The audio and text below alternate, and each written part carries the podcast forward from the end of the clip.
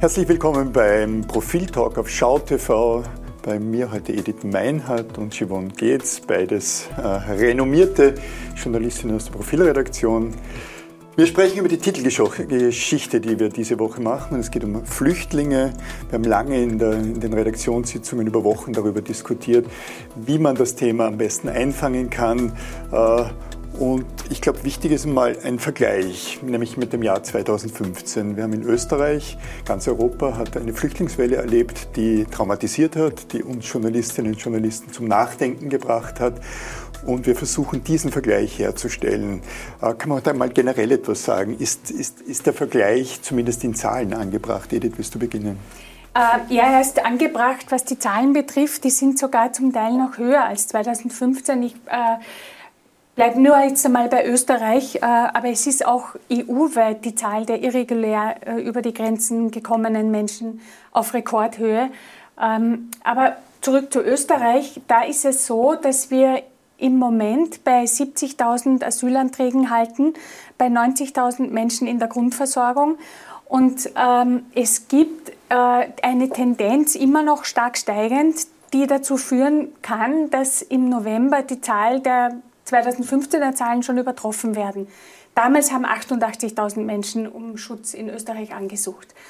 Ähm, ungefähr von diesen 90.000 in Grundversorgung, das ist nämlich die wichtige Zahl, weil äh, an der sieht man, wie viele in Österreich tatsächlich eine Unterkunft, eine finanzielle Unterstützung bekommen äh, und in einem Asylverfahren sind. In Klammer ausgenommen die Ukrainer, die sind in dieser Zahl zwar mhm. drinnen, aber nicht im Asylverfahren, weil sie eine, einen Sonderstatus aufgrund einer EU-Richtlinie, die man so salopp oft Massenstromrichtlinie nennt, bekommen haben. Und das sind 56.000. Das ist jetzt ein bisschen verwirrend. Also, die, die, also, in Summe kann man sagen. In Summe, die, die, Zahl derer, die bleiben wollen und die darum angesucht haben, ist vergleichbar mit dem Jahr 2015. Genau, und wenn man die Ukrainerinnen dazu zählt, dann sind es eigentlich im Moment jetzt schon äh, 140.000 Schutzsuchende in Österreich. Also es sind mehr Schutzsuchende in Österreich, weit mehr als die Zahl von 100.000, die wir alle beim Jahr 2015 genau. im Kopf Also plus haben. die Ukrainerinnen, das muss man dazu sagen, weil die sind nicht im Asylverfahren. Genau. Genau. Woher kommen diese äh, Asylwerber und Werberinnen? Warum sind das jetzt plötzlich so viele? Also man, das ist, plötzlich ist, ist die Zahl, die jetzt bei uns auftaucht, obwohl viele davor gewarnt haben oder uns darauf hingewiesen haben, äh, es kommen da viele Menschen. 2015 hat sich das anders angefühlt, aber das dann die, die, die Menschenmassen, die plötzlich durch Österreich gezogen sind, worüber wir vielleicht auch noch sprechen müssen. Es kommen nach wie vor bestimmte äh, Herkunftsländer gibt es nach wie vor. Also Syrien, Marokko, Tunesien, jetzt neu, relativ rezent, sind aber die steigenden Zahlen aus Indien. Also da waren es im August alleine, äh, also waren es 7600.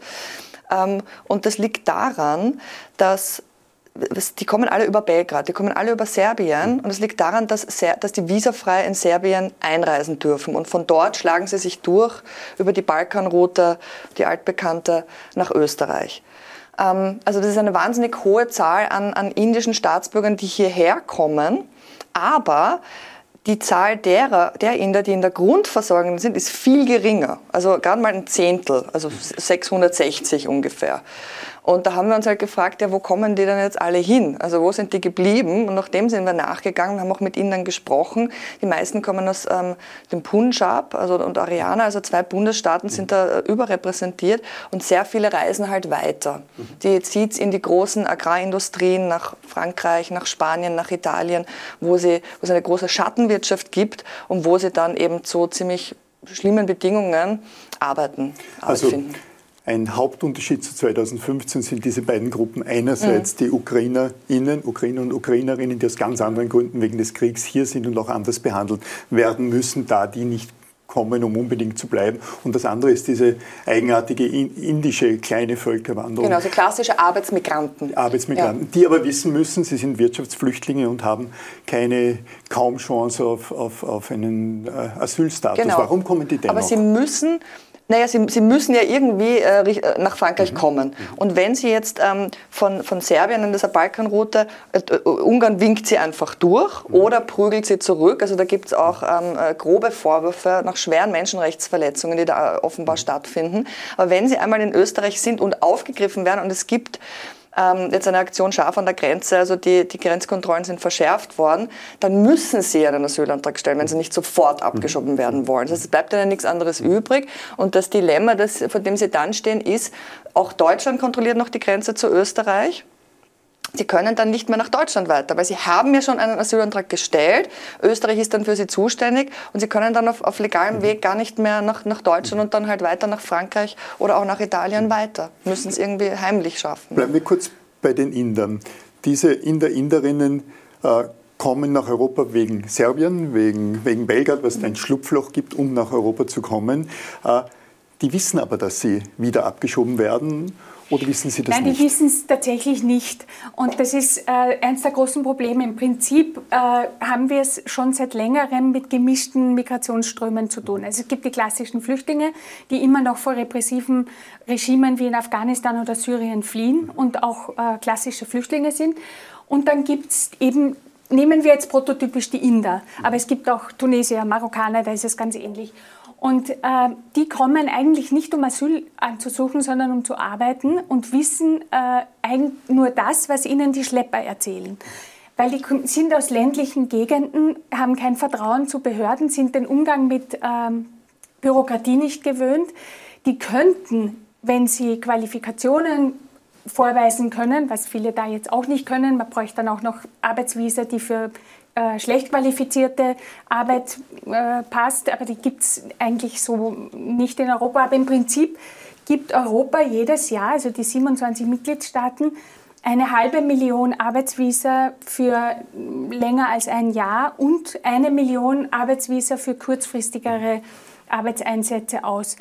Und die erreichen aber diese Inder nicht, weil da müssten Sie nach Islamabad auf die Botschaft fahren, einen Antrag auf Englisch stellen. Diese Hürden sind viel zu hoch.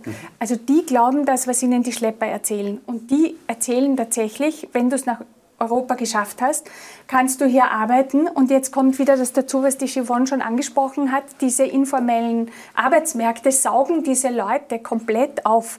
Also man muss wirklich bei diesem Thema dazu sagen, dass ein großer Teil der europäischen Nahrungsmittelproduktion durch die Ausbeutung von Migranten ähm, also hergestellt. Das, was im kleinen Rahmen bei uns mal Spargelstechen genau. war, glaube ich, ja. aber das ist in, in, Italien oder gerade auf der Iberischen Halbinsel klassische. In ganz großem Stil. Großen also in den mhm. sizilianischen mhm. Orangenplantagen, in den spanischen Tomatentunneln, wo man auch wenig maschinelle mhm. Arbeit machen kann. Mhm.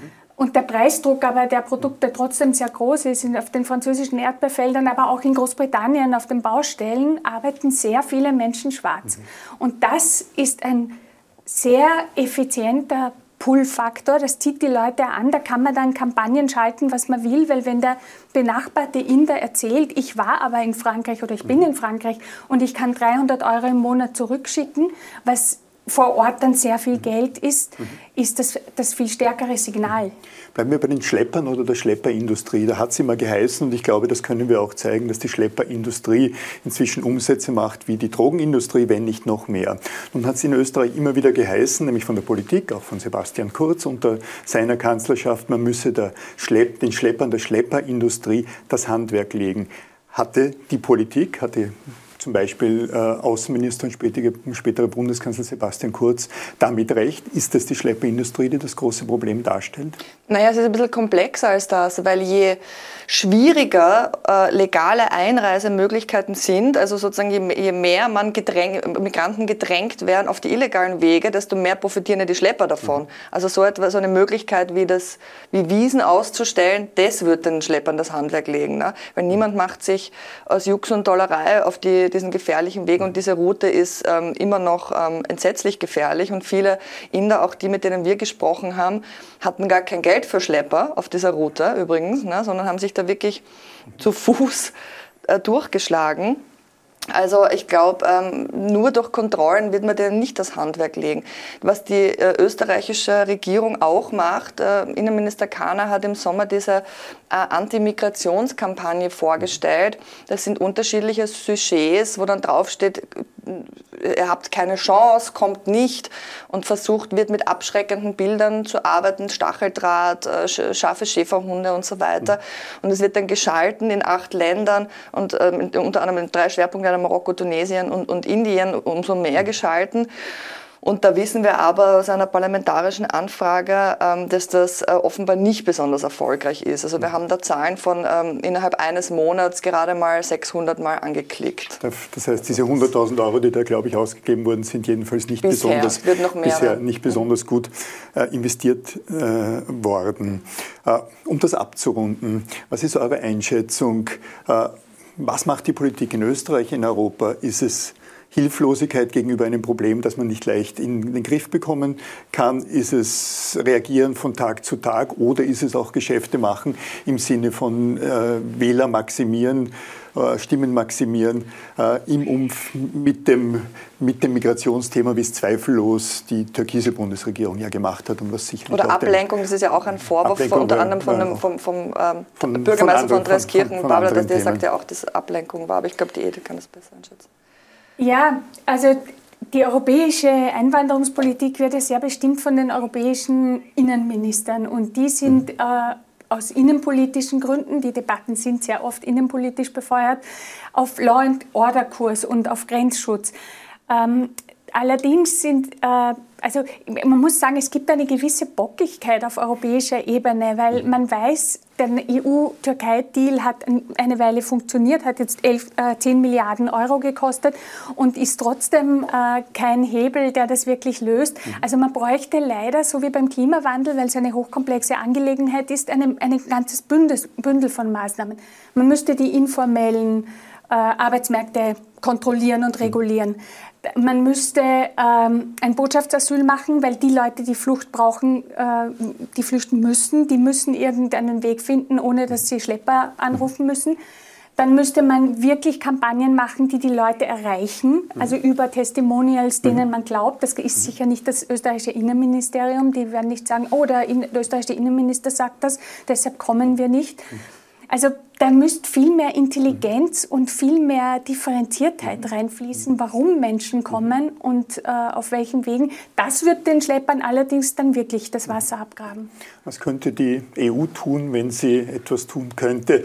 Äh, österreichischer Außenminister Alexander Schallenberg hat oft ironisch, manchmal zynisch darauf hingewiesen, die EU arbeite ohnehin an einem Mechanismus, passiert ist nie etwas. Ich kann mich erinnern an ein, an ein Interview, das ich gemeinsam mit unserem Außenpolitik-Ressort Vorleiter Robert Reichler mit Alexander Schallenberg vor zwei Jahren gemacht und hat darauf hingewiesen, der, die EU habe ohnehin bereits Verteilungsmechanismen etc. in, in petto. Passiert ist in den beiden Jahren eigentlich nichts. Es ist relativ, prinzipiell relativ wenig passiert seit 2015, muss man sagen. Also bei der Frage, wie viel haben wir eigentlich dazu gelernt, waren wir, waren wir schnell an einer Grenze. Die EU, ich meine, die EU ist immer nur so stark wie der schwächste Mitgliedstaat. Mhm. Und wenn es, wo es keinen Willen gibt und wo es unterschiedlichste Interessen gibt, und es geht in der EU vor allem um Geografie. Also Länder, ähm, Erstaufnahmeländer wie Griechenland und Italien vertreten einen ganz anderen Standpunkt als, ich sage mal, Ungarn. Ja. Ähm, ich tue mir da ein bisschen schwer, weil, weil, weil wir ja auch ähm, an den EU-Außengrenzen offenbar die Genfer Flüchtlingskonvention außer Kraft ist. Also es gibt Pushbacks, ähm, also diese illegalen Zurückweisungen von Flüchtlingen sind zum Alltag geworden, nicht nur in Griechenland, auch in anderen Ländern.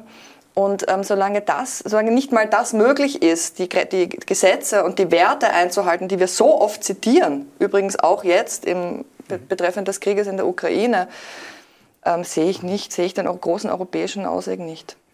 Worum geht's? Edith Meinert, vielen herzlichen Dank für das gemeinsame Diskutieren. Liebe Zuseherinnen, liebe Zuseher, wir beschäftigen uns eben in der kommenden Titelgeschichte ab Samstagmorgen als E-Paper, ab Sonntag im Print mit der Frage, ist das eine Flüchtlingswelle wie 2015, die uns jetzt erwartet oder die vielleicht bereits über Österreich und über Österreich hinweg schwappt. Vielen Dank für Ihre Zeit und bis zum nächsten Mal.